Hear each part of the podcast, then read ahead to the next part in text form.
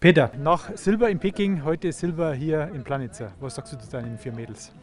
Ja, ich würde das äh, für das gesamte Team aussprechen, weil ich glaube, das haben nicht nur die vier Mädels gemacht, sondern es ist tatsächlich eine richtig echte Teamleistung. Angefangen, wie gesagt, von den tollen Skiern, die wir heute wieder gehabt haben. Ich habe schon ein bisschen Bammel gehabt und ich dachte, ah, 0 Grad.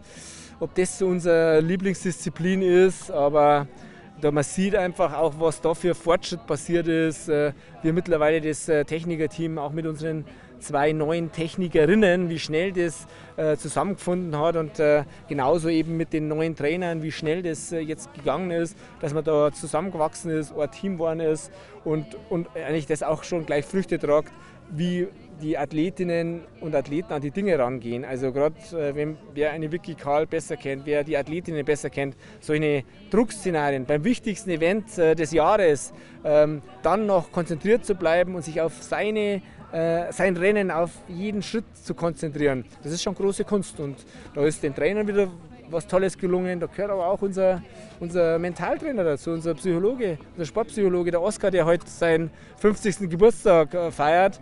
Ähm, deswegen auch nochmal herzliche Gratulation dazu. Der gehört da auch dazu, auch wenn er nicht viel dabei ist. Aber manchmal hilft er zu reflektieren, Dinge ähm, von einer anderen Perspektive zu sehen und damit, glaube ich, Verständnis für den anderen äh, zu, zu ja, ermöglichen und damit einen Schritt weiterzukommen. Darum sage ich, es ist eine Teamleistung. Und das freut mich natürlich, dass das beim wichtigsten Event des Jahres funktioniert. Gehen wir mal die vier Positionen kurz durch. Laura Gimmler bleibt vorne dran. War das Ihre Aufgabe, oder?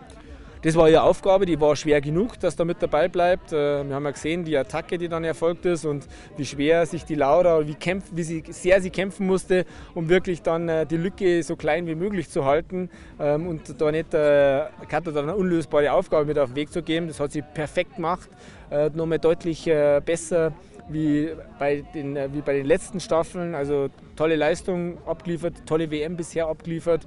Und äh, Katha, gut, wir kennen sie als die starke Klassikläuferin, hat äh, eben gerade mit diesen schwierigen 0-Grad-Bedingungen ähm, auch perfektes Rennen abgeliefert, war dabei, hat eben äh, als Führende mit übergeben, äh, hat nochmal Attacke geritten, hat im Endeffekt sogar noch mal ein paar Meter rausgelaufen. Pia Fink, tolles Rennen gelaufen. Ähm, also war, glaube ich, selbst überrascht oder ist selbst muss erst wahrscheinlich noch mehr sacken lassen, wie stark sie mittlerweile ist. Sie kann jetzt, sie rennt in der Weltspitze mit. Das muss man sich wahrscheinlich vor dem Spiegel noch ein paar Mal sagen. Ähm, und ich glaube, deswegen war es für sie ja fast ein bisschen überraschend, dass sie an der Frieda Karlsson dann noch vorbeigehen kann und eigentlich auch muss, um die Lücke zu den Norwegern nicht äh, zu groß werden zu lassen. Und äh, ja, Chapeau von der Viktoria Karl die wirklich die Kontinence bewahrt hat, nicht versucht hat, irgendeine Lücke gleich äh, auf dem ersten Kilometer zuzumachen.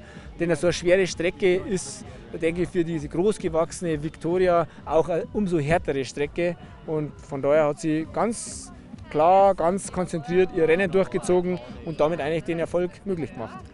Du hast die Leistung der Techniker schon angesprochen, vielleicht für die Insider. Ähm, wenn ich es richtig gesehen habe, ist die Laura Gimmler mit einem Novak-Ski gelaufen, äh, die Katha Hennig mit einem Wachski. Kann das sein? Nein, sind beide mit einem Novak-Ski gelaufen. Ähm, und wie gesagt, äh, Novaks, hätte jetzt ich gesagt, ist nicht unbedingt unsere Stärke, weil da braucht man viel Zeit, also viele Stunden des Tests. Da brauchst du eben auch die Wachsler immer dabei. Die haben wir nicht immer dabei, weil wir eigentlich ein kleines Wachsteam haben im Vergleich zu den Skandinaviern, äh, die ja mit äh, doppeltem Personal unterwegs sind, äh, wo zu Hause getestet wird, wo natürlich dann eben gerade so eine Spezialbedingungen auch jederzeit getestet werden können. Das können wir nicht, weil wir natürlich eigentlich unsere Mannschaft hier zwei Wochen im Vollfeuer haben und deswegen eigentlich nicht Zeit haben, da nur extra Dinge zu testen. Und darum war das auch wieder Beweis oder der Weitblick von dem Lukas Ernst mit seinem Team, diese Dinge präsent zu haben und darauf zu pochen, die Leute so einzusetzen, dass auch da immer wieder Fenster dafür sind, das zu testen. Und darum war das jetzt auch im Wachsteam meiner Meinung nach nochmal ein Next Level,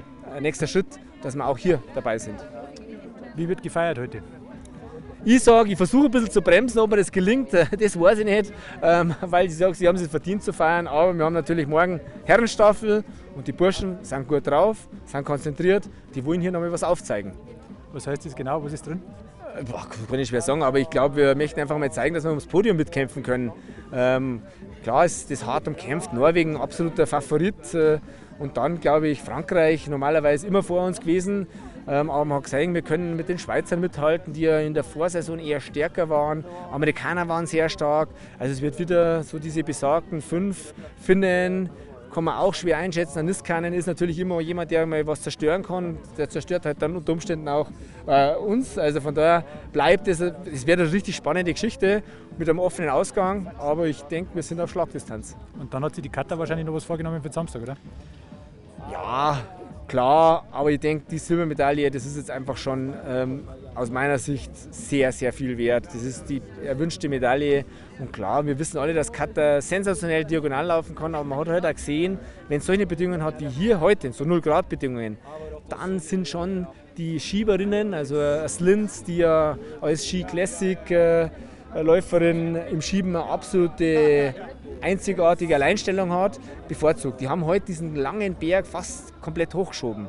Und wenn das wieder so kommt und bei so einer langen Strecke weiß man ja, dass der Aufrauski die Härchen nicht so lang halten, der Ski wird dann glatt. Und wenn du auf die letzten 10 Kilometern halt dann nur noch schieben kannst, weil kein Stieg mehr, weil es so rutschig ist, dann sind sicherlich eher so Läuferinnen wie Slind im Vorteil. Darum glaube ich, bei solchen Bedingungen wie jetzt, wenn wir Top 8 schaffen, müssen wir absolut zufrieden sein.